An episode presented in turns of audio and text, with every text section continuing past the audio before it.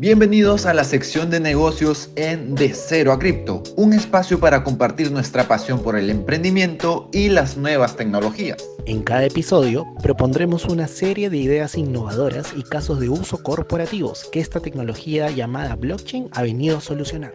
Somos Protocolo Cripto, Alain Gode y Francis Sanchinelli. Y los tres estamos listos para debatir, construir y sacarle chispas a cada episodio con tal de generarle valor a la comunidad en Latinoamérica. Esperamos que les guste. ¿Qué pasaría si te dijera que MoneyGram se está metiendo a cripto? ¿Te imaginas, hermano? Te cuento que hoy día, después de mucho tiempo, vamos a ver muchas empresas grandes y reconocidas metiéndose a este sector, digamos, Web3 o de criptomonedas. Así que sin más, antes que nada, y arrancamos con De Cero a Cripto, blockchain en los negocios. ¿Cómo estás, mi hermano? ¿Qué tal, Alain? ¿Cómo estás? Feliz de estar aquí. Y como lo has mencionado, y hemos mencionado ya en capítulos anteriores, esto no es un beer market, esto es un build market, un mercado donde la gente, y no solamente la gente, sino las grandes instituciones, están construyendo. Y en el capítulo de hoy vamos a enfocarnos en eso. Creo que es, a ver, a mi perspectiva, el capítulo donde más empresas grandes vamos a mencionar. Está MoneyGram, está Telefónica, también está HSBC, uno de los bancos más importantes a nivel mundial, eh, tenemos a un equipo de fútbol donde jugó en su momento Messi, hoy juega Neymar, Mbappé, entre otras grandes estrellas. Estamos hablando del PSG de Francia. Y tenemos una noticia más que está enfocado en las redes sociales Web3. Así que hoy va a ser un día potente que yo espero que nos llene de emoción a todos los entusiastas de esta nueva tecnología y vemos cómo va cada vez cubriendo más el mundo. Antes de, topar todos estos puntos, vamos a iniciar por MoneyGram. ¿Qué es lo que está sucediendo? Han lanzado una wallet, pero una wallet de criptomonedas no custodio. Ya luego me darás tu punto de vista de lo que piensas de las custodias y no custodias. Entonces, MoneyGram, para entender, en asociación con Stellar, bien, lanzó esta wallet no custodia que va a trabajar sobre esta blockchain y va a poder transferir diferentes activos sin la necesidad de pagar comisiones. El tema aquí es que todo esto va a estar em, regulado. Entonces, MoneyGram cumple con diferentes puntos y pues va a tener una regulación específica. Recordemos ahora que MoneyGram, en, en realidad, al igual que Western Union, su principal función es el tema de envío de remesas y tipos de cambio. Entonces, esto va con su estilo, pero no va tanto con la temática Web3, llamémosle así, porque recordemos que en Web3 están no tus frases semillas, no tus llaves, bien, no tus coins, no tus criptos. Entonces, el, tema, lo importante aquí es la autocustodia, y ellos, desde mi punto de vista, pues van mucho hacia el usuario nuevo que no le interesa tanto blockchain. ¿Tú qué opinas sobre esto? Mi hermano, recuerdo el último episodio que grabamos donde hablamos de Citibank y que también ha implementado blockchain para hacer sus transacciones más rápido de forma internacional considero que no solamente va a haber un participante grande en este ecosistema, creo que Western Junior, que MoneyGram en este caso, se están dando cuenta de las ventajas y eficiencias que tiene este tipo de tecnología para sus procesos. Yo creo que efectivamente no lo ven desde el punto de vista como nosotros de si es custodio o no custodia, lo que ellos buscan es también ser más eficientes, entre comillas, tratar de cobrar menos comisiones a, a su gente porque eventualmente van a competir contra las criptomonedas y el envío directo de dinero pues sin ningún tipo de intermediario. Pero lo curioso es que vemos que al final el consumidor final es el quien se beneficia.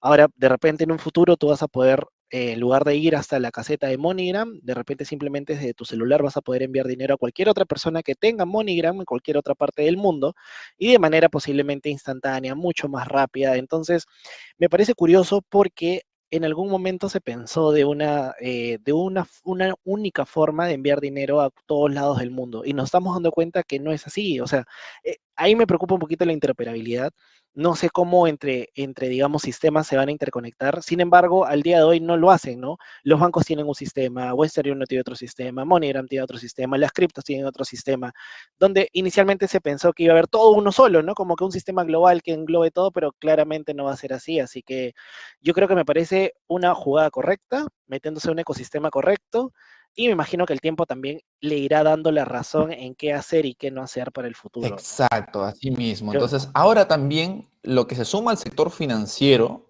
es el gigante bancario HSBC. Como tú mencionaste, antes vimos a Citibank y ahora tenemos HSBC. ¿Qué es lo que van a poder hacer determinados usuarios de Estados Unidos con este banco? Pues resulta que van a poder comenzar a pagar sus hipotecas con criptomonedas.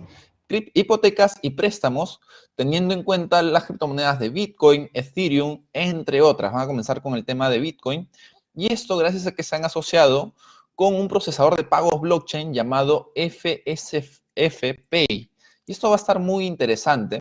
Su modelo de negocio de FCFPay es básicamente, y, a ver, tú me das nuevamente tu punto de vista, te van a cobrar 3 dólares por toda la tarifa legal que existe y te van a cobrar el 2% de la factura. Pero aquí es donde viene el tema que a mí no me gusta tanto y es que se demoran 48 horas en que pase una vez que hiciste tu pago a que aparezca en el banco. Entonces, yo soy mucho de la idea que una de las principales características por el cual uno utiliza blockchain es por esta cantidad de tiempo mucho menor a la de una entidad financiera.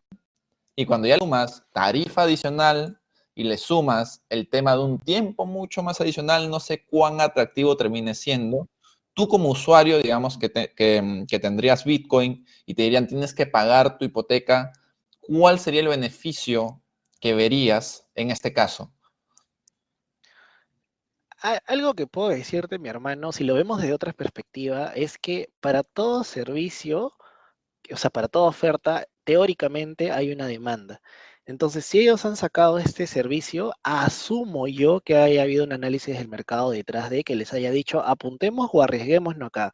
Igual no nos olvidemos que HSBC es una de las entidades un poquito turbias dentro del ecosistema de los bancos, ha recibido muchos, ha tenido muchos problemas relacionados al lavado de dinero, eh, tráfico de influencias, entre otros. Entonces, sí me parece curioso que se estén metiendo de esta manera, porque usualmente empiezan con la custodia pero en este caso también se están poniendo con préstamos e hipotecas. Entonces, creo yo que esperaría que sea progresivo, porque 48 horas creo que nadie debería esperar, pero veamos, y es quizás la parte de la ecuación que nos falta, es cuánto demora hoy con el dinero tradicional.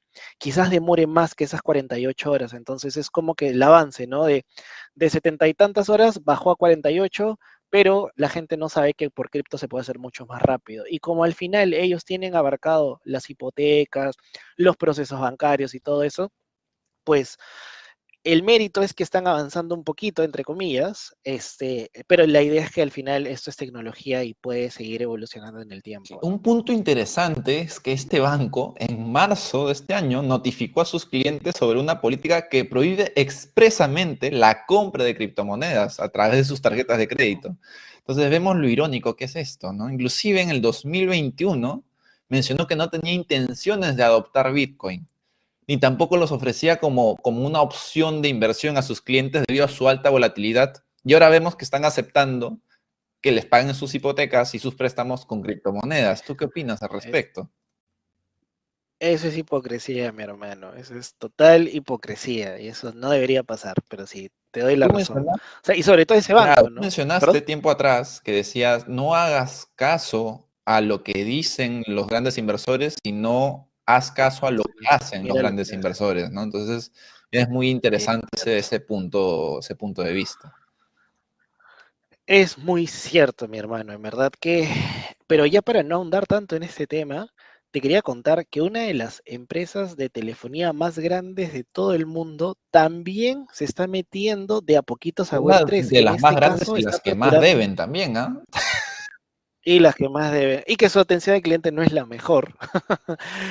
es que está anunciando una apertura de una nueva unidad de negocios en el metaverso a través de su brazo de inversión. No sé si tú nos quieres comentar algo sobre Claro que sí. Bueno, ya muchos ya tendrán el nombre, es Telefónica. Y a través de Telefónica Ventures, ahora está entrando en un sector que se llama DPIN, que es un tema enfocado también en Web3.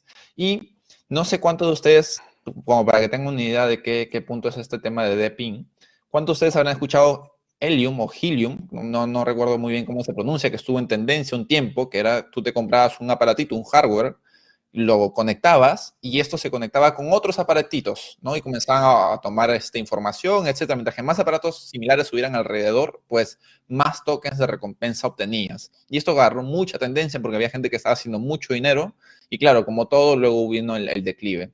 Y así hay diferentes proyectos al, día de hoy similares a inteligencia de las cosas. Entonces, ahora, eh, Telefónica, gracias a Telefónica Ventures, va a comenzar a invertir en proyectos de este estilo. ¿Con qué intención? Aún no lo sabemos, va a estar muy interesante ver cómo va evolucionando, pero ya tomaron esta decisión. Entonces, ha de ser por algo, algo habrán estudiado, algo habrán visto. Sí, justo ahí quería complementar que a ver, creo que hoy en día sabemos que lo que más mueve el mundo es la economía de datos.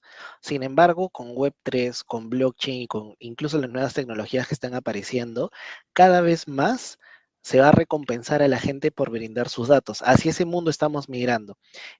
Esto es o sea, si esto lo combinamos con que todos los dispositivos del mundo van a estar conectados en algún momento, llámese celular, llámese tu refrigeradora que puede pedirte comida cuando sabe que se está acabando, llámese Alexa, Siri y todo lo demás, que ese es el famoso Internet de las cosas. Escuché una frase que decía que Internet ya no, es ya no solo es una nube, sino ahora tiene cuerpo. Y llega un momento en que el cuerpo se interconecta entre todos. O sea, los aparatos van a hablar entre sí y ni siquiera nosotros vamos a tener que, o sea, interferir en ellos, ¿no? Es como que, oye, el televisor dice que este, a tal hora se tiene que apagar y porque se tiene que apagar, las luces se apagan también. Y si las luces se apagan, Siri pone una música de cuna y así, o sea, se va a empezar a interconectar todo de una manera tan bestial, pero tan bestial, que si esto lo llevamos a que están haciendo aplicaciones como Helium, como Silencio, que lo hiciste en un video, como Nodel, que lo hemos hablado también en otro capítulo con Francis, vemos cómo al final las empresas necesitan de nosotros para procesar y requerir información.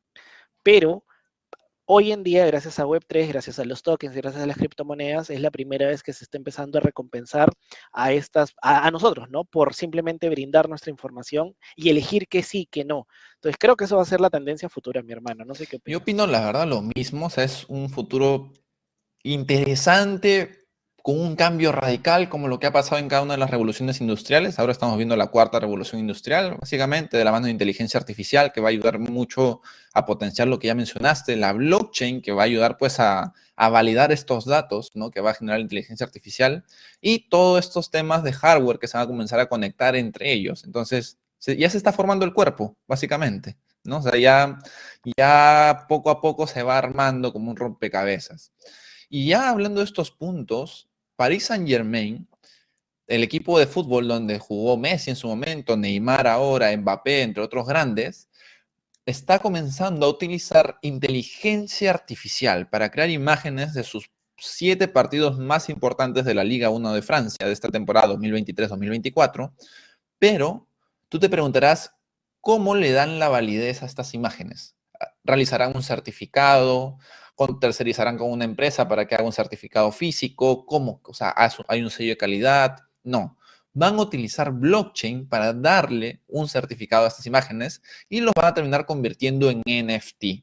¿Por qué van a utilizar tecnología blockchain? Pues básicamente porque es una base de datos inmutable en la cual inclusive tú puedes mantener un registro y además es incorruptible. Entonces eso va a estar muy interesante y no solamente queda ahí porque los aficionados que puedan tener estos, estos NFTs van a poder participar de premios adicionales como camisetas del PSG firmadas por los jugadores y banderines oficiales del partido en el que se jugó. Y adicionalmente, los que acumulen los siete NFT de los siete partidos importantes tienen acceso a un primer premio, o sea, a ver un concurso por un primer premio, en el cual se van a llevar una experiencia VIP para poder ir al partido, al último partido de temporada, que en este caso, según las noticias, contra el Toulouse de Francia, en el Parque de los Príncipes. Entonces va a estar muy interesante cómo hay este tema de, digamos, la blockchain le está acercando al, aficionado diferentes temas de interacción. Entonces, este, por temas de recompensa, beneficios, etc. Entonces está, muy bueno cómo, digamos, blockchain se adapta básicamente, a diferentes puntos de vista, porque es, una base de datos enorme e infinita. Man, ya. No, en verdad. ¿Y, qué paja? Es como que estamos migrando de el sector telefonía al sector de procesamiento de pago, sector fútbol o sector deportes. Y también yo creo que, esto eh, no es ajeno a ningún sector, ¿no? Ya hemos hablado en muchos capítulos, sector salud, sector educación, sector minería, incluso que me estabas comentando detrás de, antes del capítulo, que ya dos empresas mineras de Perú están trabajando con blockchain. Entonces, creo que al final nada es ajeno. El tema de los NFTs, no sé si viste tu hermano, eh, se volvió viral una noticia de que el 95% de, de los NFTs han muerto pero la gente no sabe que existen más de un millón y tantas criptomonedas y también el 95% han muerto porque creo que es parte del ciclo y parte de todo lo que estamos viviendo. Exacto, pero yo quiero que me cuentes, tú que dominas a la perfección este tema, ya sabemos que pues NFTs muchas veces son archivos o son imágenes y en el mundo web 2 donde más cosas de esto hay es en las redes sociales. Y en web 3 ya están comenzando a aparecer redes sociales Coméntame, ¿cómo está evolucionando ese segmento hoy en día? Justo, mi hermano, hace unos, hace unos capítulos hablamos de Friend.tech, que era cómo le ponemos precio a nosotros, ¿no? Como seres humanos, ¿no? Yo sé que al final eh, pareciera, parecería merotópico, pero en verdad es ponerle precio a, a nosotros, a nuestra reputación esta aplicación solamente para un recordaris hacía que tú puedas, desde que el momento en que ingresabas, podrías comprar y vender tus acciones. Entonces, la acción de Alaingo de Freud empezaba valiendo un centavo, ejemplo hipotético, y a medida que la gente, más, más gente le iba comprando, iba valiendo dos centavos, cuatro centavos, ocho centavos, 16 centavos, y, la aplicación se llevaba el 5%, digamos, de, de, todo lo que estaba recopilando este, en cada transacción de que la gente compraba o no compraba este tipo de aplicaciones tuvieron un hype o tuvieron un boom muy rápido y ahora ha sacado algo bastante similar o una competencia bastante similar llamada Post.tech. Entonces, qué curioso que la saquen en este, en este momento, significa que realmente han encontrado mucho volumen, mucha oportunidad, y tú sabes cómo es la gente en cripto que ve algo nuevo, algo parecido a lo que ya funcionó y se mete de cajón. Y este es un adapt también dentro de este mundo social financiero y acumuló 4.6 millones de dólares en volumen solamente en siete días. Entonces, pasó lo mismo que pasó con Frentec, pasó lo mismo en el sentido de que como la parte especulativa, pero desde el punto de vista social, está generando tanta euforia, tanto FOMO, tanto hype, ¿no? Está muy interesante eso que tú mencionas, porque las redes sociales en Web3, digamos, antes la más conocida había sido Lens Protocol, ¿no? Este, esta que corría en, en Ethereum, en Polygon, pero no tenía una recompensa económica como tal, ¿no? Habían construido diferentes cosas, habían hecho una réplica de Twitter, habían hecho una réplica de TikTok, otra de YouTube, y así sucesivamente, pero no da una recompensa específica más que la promesa de un futuro airdrop. Y de la nada apareció Friends.tech y luego este, apareció estas otras, este, estos otros forks con este modelo de, eh, ok, es una red social donde te abro un grupo aparte, pero puedes negociar con acciones que tú emitas, ¿no? O llaves que ahora les dicen. Y la gente se volvió loca, creó bots, le dieron fees. O sea, es curioso lo que tú dices, cómo el nivel de especulación llega a arrasar hasta tal punto que termina siendo la prioridad número uno, ¿no? Tal cual, tal cual. No, definitivamente, hermano. Yo creo que vamos a mirar un mundo donde la gran mayoría de cosas se van a tokenizar, donde los aparatos electrónicos van a conversar entre sí, como lo que hemos visto. Entonces, no es, digamos, eh, tan raro decir que estamos migrando como vimos en las películas hacernos la vida más fácil, pero depende cómo, cómo verlo, ¿no? Imagínate los gorditos de Wally que les hacían todo y tú te sentabas y hacía, y ni siquiera te paras de tu sitio y todo se interconectaba, te dan toda la información, pero el ser humano había perdido total libertad en pensamiento de cómo ejercer su vida, ¿no? Claro, claro, claro. Está muy interesante. no sé si llegaremos así, yo espero que no, pero con todo lo que estamos viendo, uno más uno es dos al final, entonces vemos cómo todo va encajando.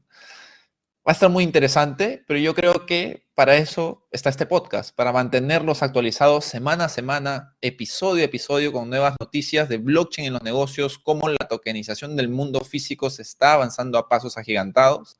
A este punto vamos a llegar, hermano, Halvin, con unos nombres corporativos gigantes en el mercado, va a estar muy interesante. Y sin nada más que decirle, sin pelo. sin pelo, esperemos que no, esperemos que todavía dure para un Halvin más. Pero bueno, sin nada más que decirles, nos vemos en una semana más. Recuerden calificar con cinco estrellas y recomendar este podcast con sus familiares, con sus amistades, con sus exparejas, con las que van a venir con el ganado, con todo el mundo. Si eres mujer, públicalo en tus historias. Sabemos que tienes muchísimo alcance. Entonces, nos estamos viendo en un siguiente episodio y el futuro está acá más cerca, hermano. Así es. Un abrazo. Nos vemos. Gracias por escucharnos hasta el final. Comparte este episodio, síguenos en todas nuestras redes y recuerden siempre, manténganse descentralizados. Nos vemos. Chau, chau.